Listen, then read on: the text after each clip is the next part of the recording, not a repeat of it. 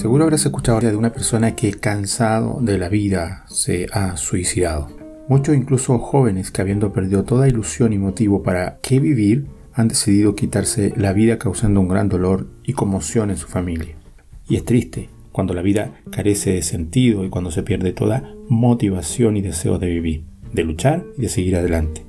Cuando no se encuentra ni un solo motivo para continuar, para comenzar de nuevo otra vez. No estamos hablando de casos aislados, pues hay mucha gente en nuestra sociedad que ha perdido el rumbo y las ganas de vivir.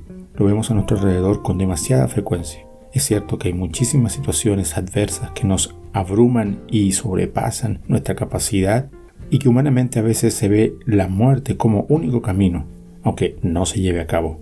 Necesitamos encontrar la salida a esa situación, recobrar la ilusión, vivir con esperanza y saber que hay motivos por los que merece la pena seguir luchando.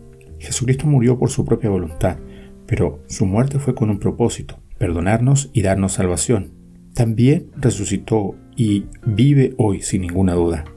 Él es el único que puede hacernos recobrar la esperanza perdida y darnos la salida al drama que llevamos dentro. Jesús tiene el poder para actuar en lo profundo de nuestro ser llegando hasta la raíz.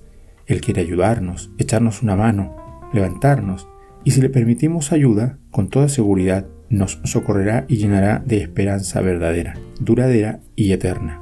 Apocalipsis 3:20 dice, He aquí yo estoy a la puerta y llamo. Mi invitación es entonces a buscar a Jesús y encontrarás que tu vida tiene sentido.